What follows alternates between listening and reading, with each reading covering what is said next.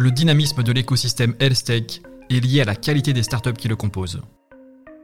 E-santé, MedTech, Biotech, tous les jours des femmes et des hommes se lèvent avec l'idée de changer le monde de la santé. Je suis Meriadec, je suis pharmacien et cofondateur de Steto, le copilote créatif qui produit des contenus pour les acteurs de la santé. Avec mes co-hosts, on se lance l'objectif immense d'interviewer en format 20 minutes toutes les startups health tech de France. Je partagerai donc le micro avec Yanniv, pharmacien et fondateur de Growth Factor, de Fouad, anesthésiste passionné de simulation médicale et de e-santé, ainsi que Mario, pharmacien et fondateur de DigiCare. Sortez les combis et plongeons Beyond Health Tech. Bonjour à tous et bienvenue sur Beyond Health Tech. Je suis Yanniv Mimoun, expert en growth marketing dans le secteur de la santé et j'ai aujourd'hui le plaisir de recevoir Mohamed, fondateur de CureCall. CureCall est l'outil de suivi patient qui révolutionne la communication post-consultation avec des SMS automatisés, personnalisés selon les protocoles de chaque établissement de santé. Mohamed, bonjour, comment ça va?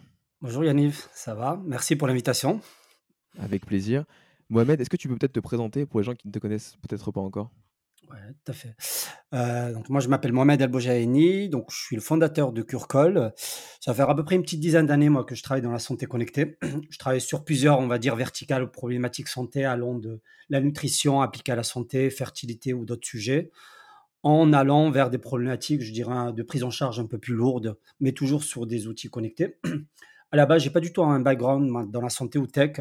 Je suis plutôt issu du milieu de la finance, dans lequel j'ai fait un, court petit parcours. Et ça a été un peu une sorte de crise existentielle que j'ai vécue au Japon lorsque j'ai fait mon début de carrière là-bas, euh, qui m'a petit à petit orienté vers cette thématique de la santé et surtout d'aider les gens. Super. Et donc, est-ce que tu pourrais nous présenter un peu CureCall et à quelles problématiques vous répondez aujourd'hui? Alors, effectivement. À, vrai dire, ce que je pense qu'on observe tous euh, des changements de tendance dans notre quotidien, euh, et particulièrement depuis les années 2000, je dirais encore plus depuis les années, on va dire, depuis 2015, 2017, il y a quand même une accélération. On sent que tout ce qu'on fait dans la vie change. Et la santé a pris énormément de retard par rapport à ça. Et d'ailleurs, on le voit aujourd'hui, beaucoup de frustration des usagers du service euh, public de la santé, que ce soit en France, mais même dans d'autres pays, ont énormément de frustration parce qu'ils ne retrouvent pas, je dirais, une forme de personnalisation, accompagnement, une forme d'empathie qu'ils peuvent trouver malheureusement dans des domaines, par exemple, comme le commerce et ainsi de suite, euh, pourtant qui ne concernent pas leur santé. Euh, l'une des problématiques auxquelles on s'adresse aujourd'hui, nous, c'est plutôt, je dirais, un ensemble de problématiques, c'est que le système de santé est confronté à de nouveaux enjeux. De plus en plus de patients à prendre en charge, de moins en moins de personnel. C'est-à-dire qu'aujourd'hui, par exemple, typiquement, les hôpitaux manquent d'attractivité. Ils ont de plus en plus de mal à recruter, avec des enjeux médico-légaux qui sont énormes. Et tout ça génère chez tous les acteurs de la santé confondus, privés, publics, industriels et ainsi de suite, des enjeux de communication. Et souvent, ces enjeux de communication sont faits de façon très artisanale. Euh, c'est-à-dire globalement, soit on vous donne du papier pour communiquer avec vous, soit on vous appelle, soit parfois il y a même des médecins dans certains établissements de santé, on crée des groupes WhatsApp, ou parfois on communique en one-to-one. Et c'est à cela qu'on s'attaque aujourd'hui euh, en, en, ayant créé cette solution, d'autant plus que simplement, je vais faire une petite parenthèse. Lors de ma précédente aventure entrepreneuriale et également dans le digital, dans la santé, j'avais fait un DU en micronutrition. Et pendant cette période-là, je me suis retrouvé à coacher des gens. Et un été, le hasard a fait que je me suis retrouvé à coacher un peu plus de 70 personnes. En clair, je les aidais sur des habitudes alimentaires en lien avec leur pathologie. Et ce coaching, je le faisais par SMS. Et du coup, je me suis rendu compte que les gens, en clair, il y avait déjà un usage, une technologie simple, un usage déjà existant qui est ce fameux conversationnel qu'on a tendance à tous utiliser, WhatsApp et ainsi de suite. Euh, bonjour chérie, j'ai besoin d'une baguette, est-ce que tu peux aller me la chercher? Bonjour maman, je vais être en retard et ainsi de suite. En clair, cet usage est tellement répandu que ça relève d'une telle évidence biblique que aujourd'hui, moi, je me pose la question pourquoi on n'y a pas pensé plus tôt. Et ça a été un peu cette expérience, puis ces différentes expériences que j'ai eues dans la santé qui m'ont orienté vers en me disant mettons en place une solution conversationnelle qui permettent d'automatiser et de fluidifier la communication entre n'importe quelle entité médicale et son patient. je ne sais, pas si j'ai été clair, Yanniv, euh, dans mon pitch, en tout cas dans, la façon dont j'explique euh, à quoi correspond CureCall. Très clair, mais je crois savoir que le SMS est une technologie qui est ultra répandue et pourtant qui est aussi très complexe à, dompter lorsqu'on va en faire un, produit, euh, enfin en tout cas on va ajouter des surcouches. Comment est-ce que vous avez réussi à aborder ça? Alors ça a été très compliqué, hein, d'autant plus que nous, heu, le projet avait été lancé bien avant le covid, mais il y a eu le covid forcément qui nous a un peu freinés, heu, par plein d'enjeux. Ça a on a on a fait plutôt par itération. Hem, on a d'abord essayé d'utiliser des solutions un peu existantes sur le marché. Souvent, vous avez tous les providers de SMS qui parfois offrent des plateformes pour pouvoir paramétrer des messages. On a très, très vite, vu, je dirais la limite. Puis on a été allé chercher des solutions de chatbot qui nous permettaient en clair, à partir en marque blanche, de créer des formes de petits, heu, chatbots très simples, limités, jusqu'à aujourd'hui créer notre propre infrastructure technologique très, très développée qui nous permettent aujourd'hui d'être la première, je dirais CPS, Communication Platform as a Service, donc heu, qui est un peu le je dirais le versant du des solutions SaaS sur la communication. Heu, effectivement, c'est très compliqué parce que quand on crée une application, imaginez une expérience applicative, il est assez simple. C'est-à-dire aujourd'hui, on a de l'expérience et également on peut s'appuyer sur ce qui a été fait précédemment. Hem, par contre, heu, imaginez une expérience finalement qui crée plutôt de l'interaction, sans que l'utilisateur final ait une, interface, classique. Sans parler en clair de tout ce qui est protocole de protection et ainsi de suite. Donc on a eu la chance d'avoir aujourd'hui on existe depuis 4 ans, on a eu 4 ans pour s'entraîner et pour pouvoir faire émerger cette, heu, fameuse, heu, solution SaaS dédiée au monde de la santé. D'accord. Heu, aujourd'hui, quel est votre, business model? Alors, on a un business model, heu, qui est relativement assez simple et je dirais qui tend vers des solutions SaaS. On a, heu, une sorte d'abonnement de frais de mise en place. Frais de mise en place surtout pour les établissements de santé parce qu'il y a beaucoup de connexions à réaliser ainsi de suite. Mon objectif étant à terme qu'il n'y ait plus ce modèle-là en place, je dirais de frais de mise en place. Donc, heu, on espère que la notion d'interopérabilité va très, très vite avancer et nous avons une licence d'usage. C'est-à-dire qu'aujourd'hui, heu, le SMS, heu, on les paye. Heu, en clair, plus vous allez utiliser, plus vous allez avoir de patients, plus vous allez avoir une licence qui augmente, mais qui va être proportionnelle à votre usage. D'accord. Ce qui m'intéresse aussi de de creuser, c'est de savoir, donc tu tu m'as dit que du coup que c'était il y a il y a 4 ans que vous avez, un peu pu débuter, Mmh. Tout à fait. et et donc finalement, c'est comment c'était quoi votre stratégie, pour aller chercher les premiers patients ou les premiers médecins, les premiers établissements de santé, donc les premiers users et derrière une question sur à quoi ressemblait aussi du coup ce MVP, que vous avez dû, lancer? Effectivement, on peut vraiment l'appeler MVP je crois que, mmh, prochainement, j'essaierai d'ailleurs, ça me donne une bonne idée, Ya Yaniv, je vais essayer de publier peut-être des, mmh, des écrans de à quoi ressemblait le produit au tout début et comment il a évolué. C'est une très bonne idée ça. Heu, alors, on a eu la chance d'avoir eu alors ça a été un peu une malchance comme nous tous, mais aussi la chance d'avoir le covid qui est arrivé, dans laquelle en clair, on a très, très vite, testé une sorte de dispositif, heu, à destination des patients chroniques. Heu, ce dispositif, lorsqu'on l'a sorti et lorsqu'on a communiqué dessus, on a eu la chance d'avoir fait un plateau BFM TV.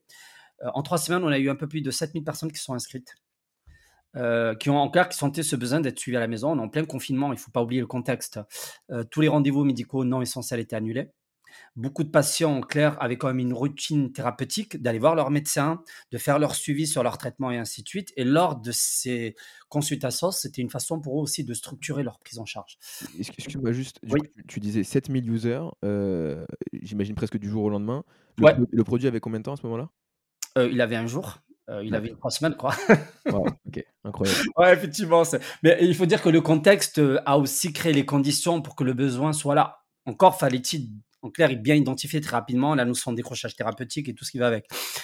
Et et justement sur ces 7 000 patients, ce qu'on a pu identifier, c'est 40% des patients avaient des maladies chroniques oculaires. Et et ça nous a beaucoup intrigués et on a très, très vite, en clair, heu, finalement, essayé d'identifier le pourquoi et ce qui est ressorti, c'est que, en clair, précédemment, heu, tu dois le savoir et je pense que peut-être les personnes qui écoutent, en tout cas les internautes les auditeurs qui écoutent, heu, ce podcast, heu, en France, on a un article 51, on a un dispositif qui permet de financer ce type de solution. Hem, ce dispositif programme étape avait mis en avant 6 pathologies et l'ophtalmologie n'en faisait pas partie, en tout cas l'aire thérapeutique. Donc ce qui a expliqué que pendant très longtemps, en ophtalmologie, il y a eu très, très peu de solutions orientées vers ça. Donc ça nous a permis très vite de prendre le virage de l'ophtalmologie dans un premier temps, d'aller voir les ophtalmologues et on s'est rendu compte que l'ophtalmologie était le secteur qui avait fait sa transition vers le modèle d'entreprise médicale le plus avancé de toutes les spécialités en plus de la radiologie. Et la preuve, c'est qu'aujourd'hui, lorsqu'on va, on va dans des centres d'ophtalmologie, on sent la rationalisation. On passe à travers différentes étapes et ainsi de suite. Et ça, ça nous a très très vite aidé à construire, en clair, à améliorer la solution et surtout à ancrer la solution dans des organisations médicales.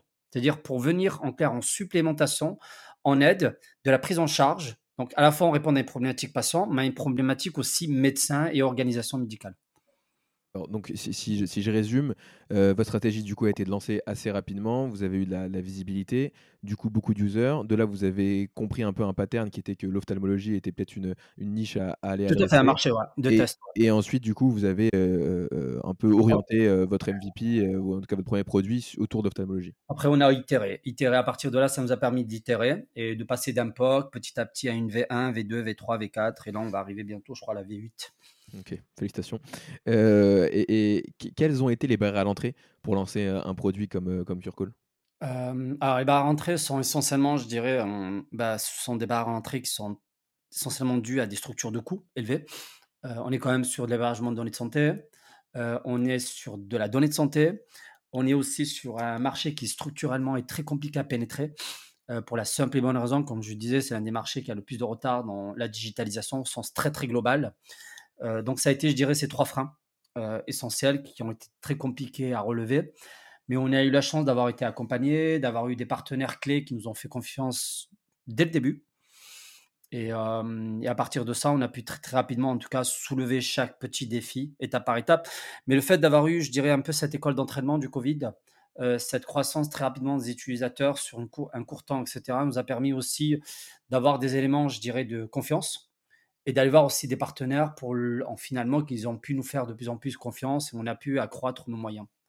Quels sont tes apprentissages sur les dernières années euh, sur la meilleure méthode pour aller pénétrer euh, le marché du coup du, du, d'établissement de santé?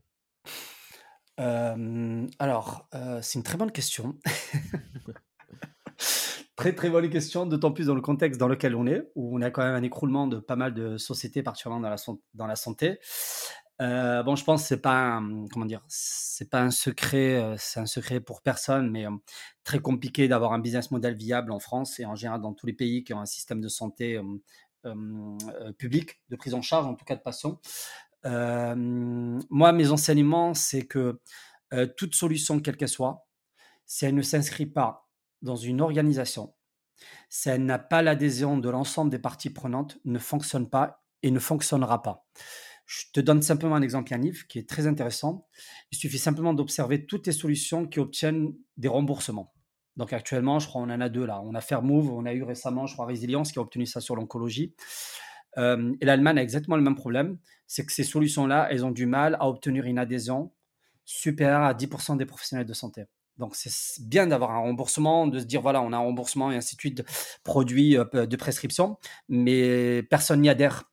Donc globalement, si l'outil ne permet pas à une organisation de santé d'être plus optimale, plus rationnelle, si elle ne permet pas aux professionnels de santé en clair d'avoir une meilleure prise en charge, si eux-mêmes ne perçoivent pas une meilleure prise en charge, quelles que soient les preuves scientifiques qu'on peut apporter, ça ne marche pas.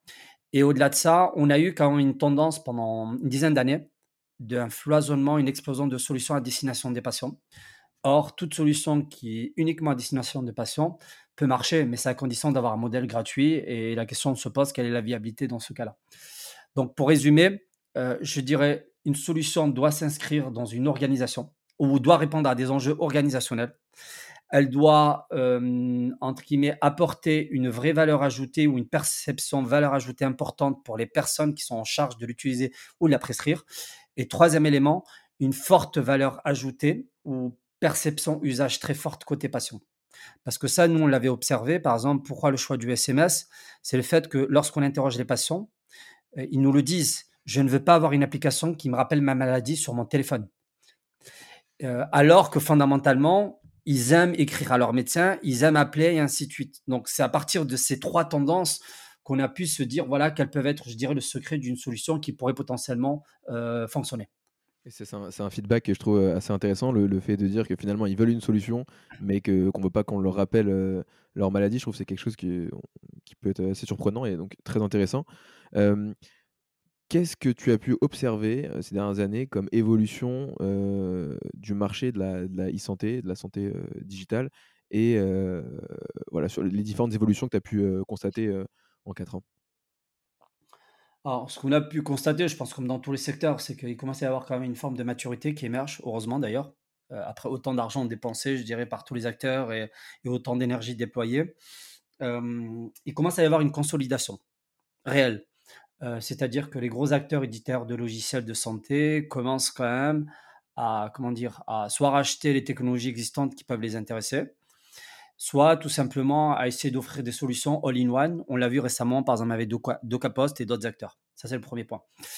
Hum, deuxième élément, ce que j'ai pu voir comme évolution, euh, je dirais, c'est hum, tout simplement déjà des barrières psychologiques qui sont tombées. Et ça, le Covid a été pour quelque chose. Euh, Yanniv, il faut vraiment se dire qu'il y a à peine cinq ans, aller voir un établissement de santé ou un médecin et lui parler de digital dans le lien du rapport à son patient, mais c'était perçu comme une insulte. Réellement, littéralement. Euh, et on se souvient en clair de tous les holas qui avaient été émis, parce que la téléconsultation existait bien avant le Covid. Hein. Mais euh, les médecins trouvaient ça insultant. le Covid est arrivé, au même titre que l'ARN messager en termes de technologie, je dirais. Euh, ça a levé tout simplement des croyances limitantes. Et aujourd'hui, finalement, on se rend compte que bah, ça a plein de bénéfices ça a plein de, ça a plein de, comment dire, ça a plein de, de retours sur investissement et que finalement, on a tous intérêt mutuellement à s'y mettre là-dedans. Et enfin, dernier point, je pense qu'il n'est pas le moindre, on sent quand même une, une, légère amélioration dans les profils recrutés dans les établissements de santé.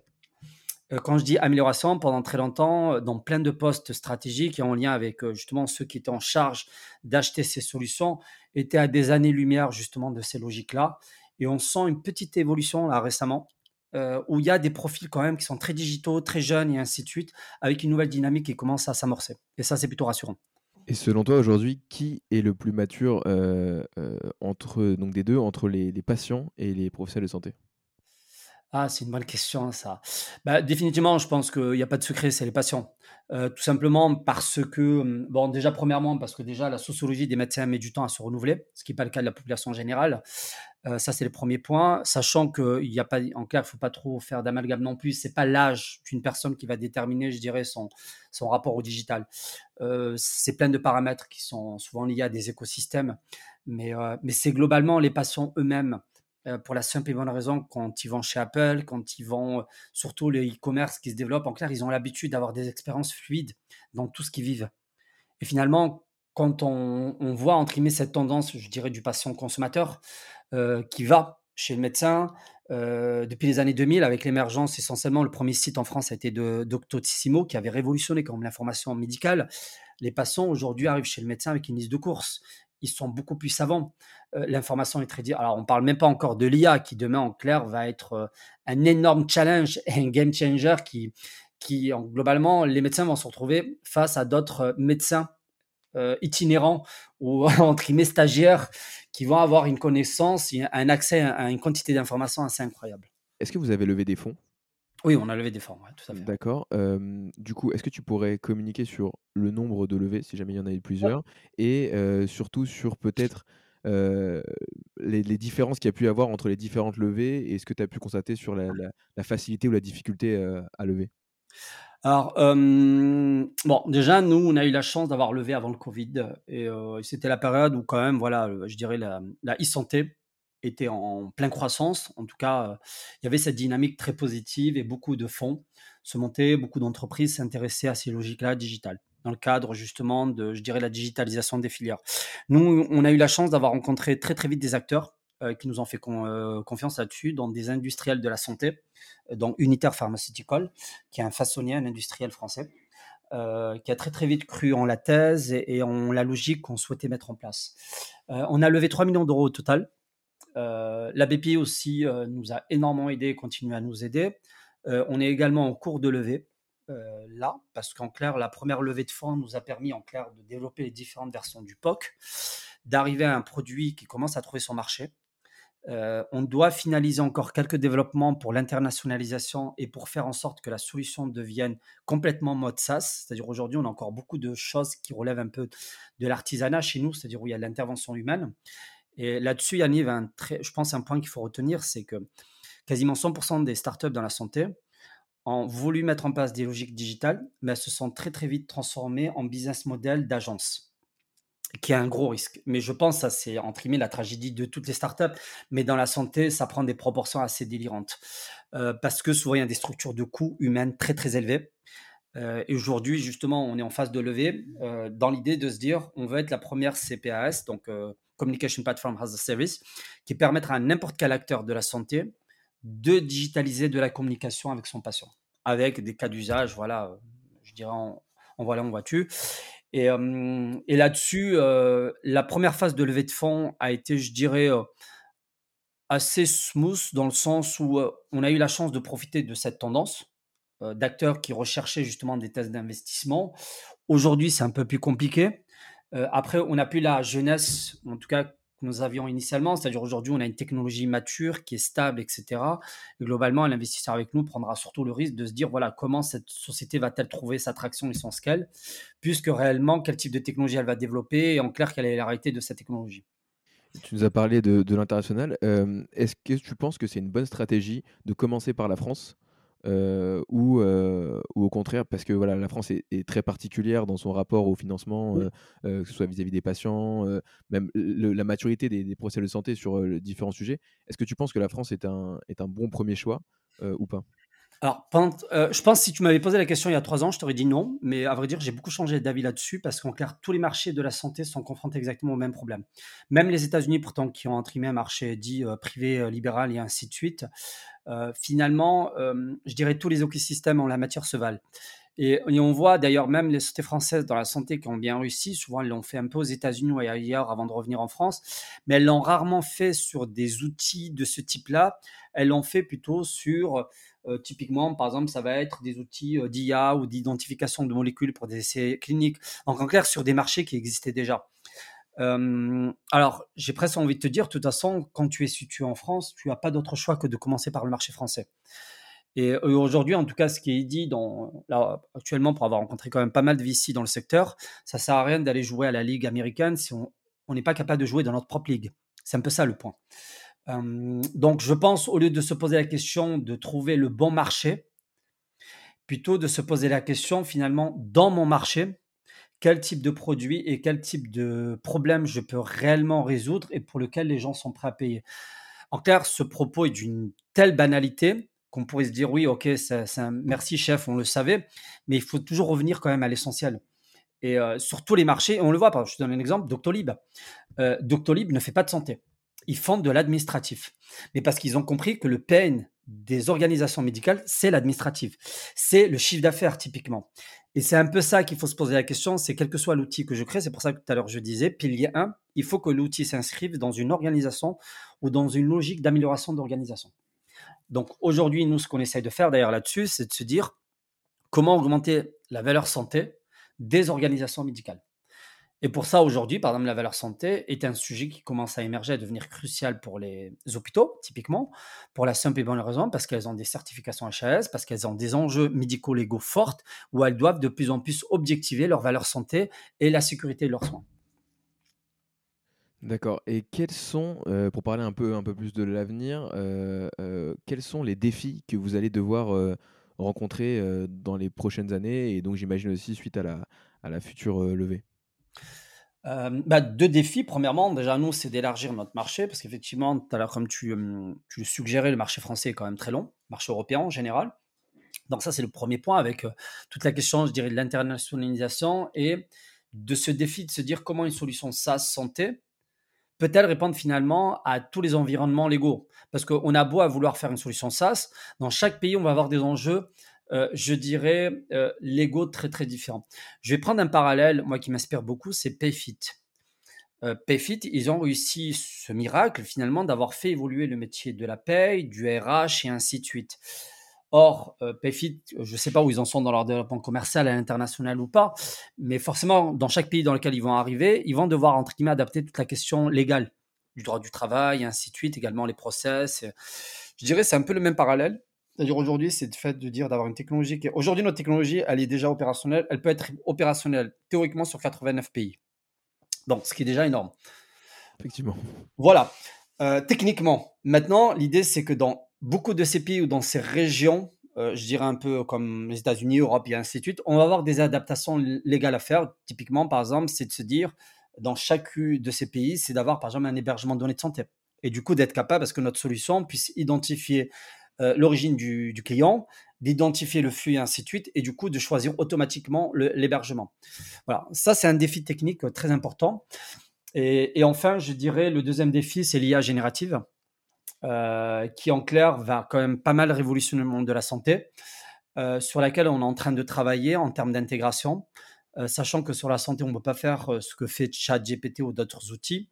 Euh, du coup, le modèle sur lequel on est en train de travailler, c'est une IA générative maîtrisée, c'est-à-dire une base de données scientifique validée par des sociétés savantes ou des médecins sur des thématiques de suivi bien spécifiques, et en clair, une IA générative qui permette en clair d'offrir une expérience aux utilisateurs finaux très agréable et très proche entre guillemets d'une discussion humaine. Effectivement, c'est un, des points clés du moment. Quels seraient es déjà dans un premier temps ton retour d'expérience sur cette aventure qui ne fait que commencer bien évidemment, mais sur, sur déjà 4 ans d'aventure Curcall et, et, finalement un peu si tu aurais deux, trois apprentissages clés que tu, tu, pourrais proposer à, à, des futurs fondateurs de start-up dans la e-santé? Alors, moi j'ai comment dire, j'ai peut-être cette chance-là d'avoir planté déjà quelques projets avant. Donc, je vais le faire plutôt un peu par comparaison. Non, je pense que hum, l'enseignement, sans doute, et particulièrement là, depuis 4 ans, ça a été quand même très, très intense, euh, c'est que c'est avant tout une aventure humaine. Euh, je vais quand même te faire une confidence, Yaniv, parce que derrière Kurkol, ce qui se cache, c'est avant tout une vraie aventure humaine. Euh, il y a quand même, je pense, la quasi-totalité des gens qui travaillent chez Kurkol sont touchés de près ou de loin par la santé, soit dans leurs proches ou eux-mêmes. Euh, deuxième élément, euh, je pense qu'on a tous vocation un peu à essayer de réinventer les choses. Quand je dis réinventer, c'est de façon très philosophique, mais c'est une réalité, je trouve qu'on ne fait pas assez de philosophie et d'éthique, justement, dans le monde des startups et de la santé. Euh, il faut vouloir faire du business. La question est de savoir, c'est qu'aujourd'hui, ce qui est sûr et certain, c'est que nous sommes tous collectivement pas satisfaits du monde passé. Globalement, c'est comment on construit le nouveau monde. Et l'un des apprentissages que j'ai appris dans Curcode, dans lequel je suis en train d'apprendre, c'est euh, globalement, c'est d'avoir changé un peu, je dirais, de, on essaie de changer un peu de philosophie d'organisation. Euh, je me considère vraiment pas comme patron. Et d'ailleurs, je le dis à tout le monde, j'ai l'impression d'être plus un stagiaire qu'autre chose. Euh, on essaie un peu de réinventer à la fois notre organisation, nos relations humaines, une vraie confiance, réellement.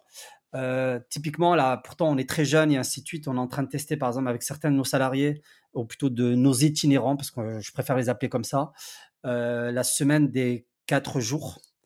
Alors l'idée, c'est pas simplement de tester des semaines de 4 jours, parce qu'en clair, on a eu des expériences qui nous ont beaucoup marqué, euh, particulièrement l'été dernier, euh, où il y avait euh, énormément de gens qui n'avaient pas pris assez de vacances. Du coup, on les a un peu forcés pendant le mois d'août à poser des, longs week-ends off et ainsi de suite. Et de même, ils se sont rendus compte que quand ils revenaient au travail, ils réussissaient en clair à répondre, particulièrement développeurs, à répondre à des défis techniques qu'ils n'avaient pas résolus depuis six mois, en trois ou quatre jours.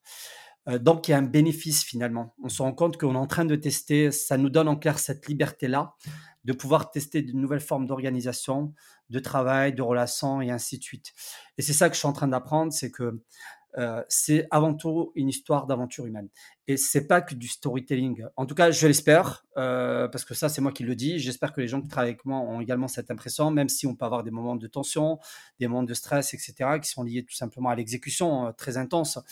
Mais il y a vraiment cette volonté de me dire, Kurkol, pour moi, et je pense pour mon associé Laetitia, est une occasion d'essayer de réinventer tout un modèle de production de valeur. Je ne sais pas si j'ai répondu à ta question, parce que j'ai l'impression de m'être éloigné pas mal du sujet. Non, c'était, c'était parfait, et c'était euh, une réponse même très inspirante, et j'espère que ça pourra euh, inspirer pas mal de nos, euh, de nos auditeurs. on se dirige donc vers la fin. Mohamed, où est-ce qu'on peut te suivre? Alors moi, essentiellement, LinkedIn. Euh, j'espère bientôt pouvoir euh, lancer également un petit compte, soit sur euh, TikTok ou, autre, ou Instagram. là, actuellement, c'est essentiellement LinkedIn qui nous permet en clair à la fois de, de raconter notre aventure, de publier de temps en temps un peu d'actualité en lien avec ce qui se passe chez nous, et également des sujets sur la santé. Euh, parce que comme je le disais tout à l'heure, alors peut-être un petit point simplement pour compléter là-dessus, euh, c'est qu'on ne peut pas imaginer c'est prendre soin du système de santé sans prendre soin de ceux qui travaillent dans Curcol ou ceux qui sont dans l'aventure Curcol. Donc c'est un point essentiel et sur LinkedIn on explique comment on le fait. Et, euh, d'ailleurs c'est hyper intéressant parce que j'ai parfois j'ai des gens qui commentent pas ou qui like pas mes posts, mais qui me contactent en message one to one. je pense que ça c'est un, un, phénomène qui est très connu. Et, euh, et je suis très très inspiré en clair des sujets que les gens me partagent ou des questions qui permettent après, moi, qui me permettent de rebondir là-dessus ou qui nous nourrissent en termes de, réflexion euh, chez Curcol. D'accord, et ben écoute, on ira te suivre sur LinkedIn pour suivre l'aventure euh, Curcall qui ne fait que, que commencer. Euh, merci euh, Mohamed pour ton temps et pour, euh, et pour tes, apprentissages. Euh, un petit mot de la fin? Euh, bah déjà, merci Yannick pour euh, cette invitation. Et un petit mot pour la fin. Je pense que on est quand même dans une ère de dystopie actuellement. Euh, je pense que le moral peut être très très compliqué pour pas mal de gens, que ce soit des entrepreneurs, mais que ce soit également des gens qui essayent de garder le cap.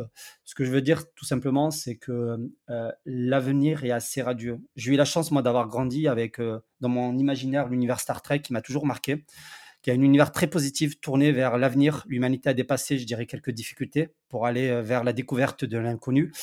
Et euh, je pense que c'est notre responsabilité, que ce soit en tant qu'entrepreneur, que ce soit en tant que personne qui avons cette liberté que, dont nous disposons aujourd'hui, d'essayer de nous reconnecter à ces états d'esprit pionniers. Parfait, un, petit mot de philosophie pour la fin.